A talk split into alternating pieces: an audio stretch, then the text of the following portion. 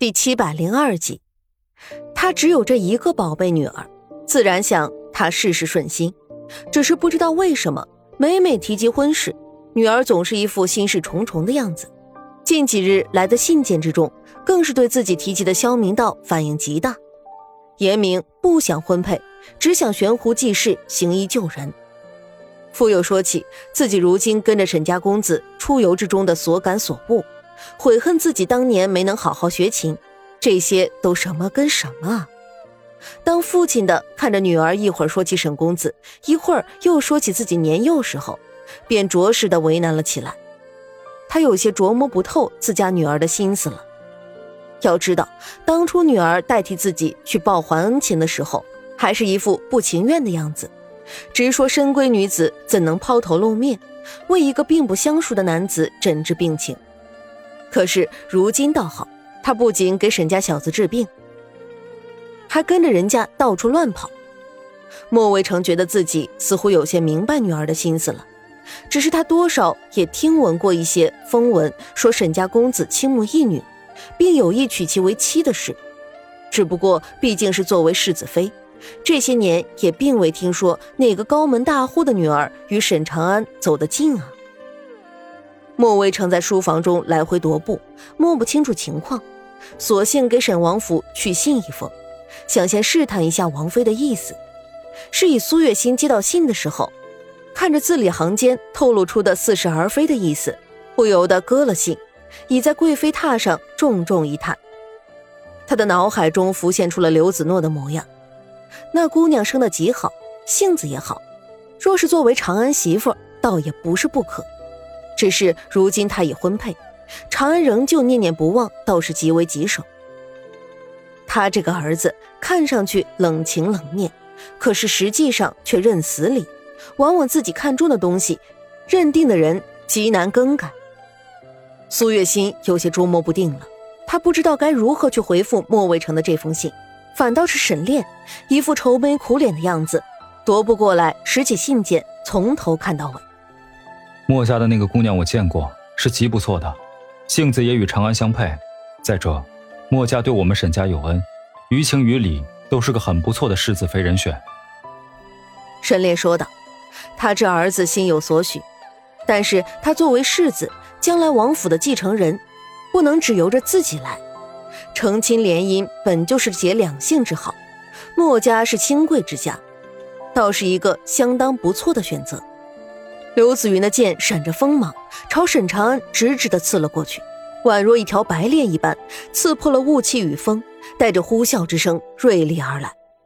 莫雪染的尖叫还哽咽在喉咙，甚至还没来得及出声，只觉着浑身上下都散发着森森寒意，就连嘴唇都失了颜色。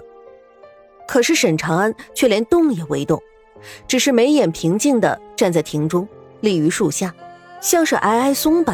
寂寂长夜那样看着朝自己直冲过来的那柄剑，须臾之间手指轻动，就连站在他身边的莫雪染都未曾看清楚他到底做了什么。但是那柄剑却断了，只听见“铮”的一声，一阵金石之声的嗡鸣，剑尖直直的插在地上，而那柄断剑则深深的插入树桩之中，入木三分。你杀不了我的。他的声音宛若浮云流水，就连丝毫的波动都没有。刘子云看着他，眼神阴鸷，半晌却忽然冷笑一分：“哼，是啊，我杀不了你，可是我的剑，却并非普通的剑。如若我用刘子诺做剑，你可还舍得断我的剑？”这名字终于让一向静水深流的沈长安眼神起了几番波动。像是腾云翻滚一样的在眸底孕育。放了他，你是他的阿姐，他如此信你，你却以此待他。大概莫雪然也听出了这话语之中的几分深情，心下黯然起来。只是不知道这刘子诺到底在公子心中占有怎样的位置。倘若他知晓了莫沈两家联姻的消息，可会深恨自己拆散他们二人。也许是想到了沈长安的性子。如果知道了这消息，只怕会用极其冰冷的眼神看着自己，不怨不恨，仍是失望至极的眼神。莫雪然心底惊起了一阵波澜，开始犹豫自己的所作所为是不是错的彻头彻尾。可再抬头一看，面前的白衣公子，稳如如玉一般的风姿，自己却有了几分坚定。便是在这样的惶恐不安之中，脸色也变换了起来。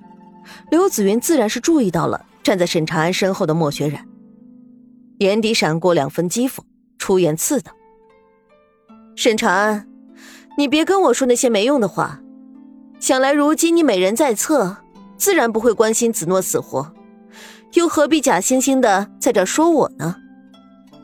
骤然听到自己的名字与沈长安念在了一起，莫雪染的心底划过几分异样，抬起头来看着沈长安，心里不觉得多了几分希望，怕他说些什么，又怕他冷情。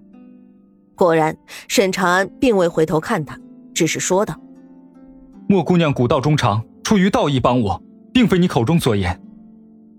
沈长安自然不想跟刘子云废话那么多，但是他却不想让这些话传到刘子诺的耳朵里，引起他的误会。莫雪染自然失望至极，可是这样的失望，直到他第一次见到刘子诺的时候，变成了相形见绌和无可奈何。二小姐，二小姐，你不能过去！二小姐，只听见丫鬟的声音。由远而近，脚步声也越发的杂乱起来。他抬起头，却看见回廊的拐角处，走在最前面的女子，一身淡黄色烟笼梅花白色裙，外面罩着一件月白色的品字绣白玉兰的大氅，袖口处有环玉叮当的声音，裙摆处还用轻薄宛若流雾的月华纱，乌云似的秀发仅仅只用一支一支白玉兰花枝挽起。行走之间，还有几缕秀发散落。虽然未曾见得正脸，但是仅仅只看背影，也可料想一番窈窕美人的身姿风雅。这位匆匆而来的二小姐，想来就是让公子心心念念的刘子诺了。素香等人口中的诺姑娘，她站在沈长安身后，看不清她的神情，但是想来必定是情绪极为翻动的。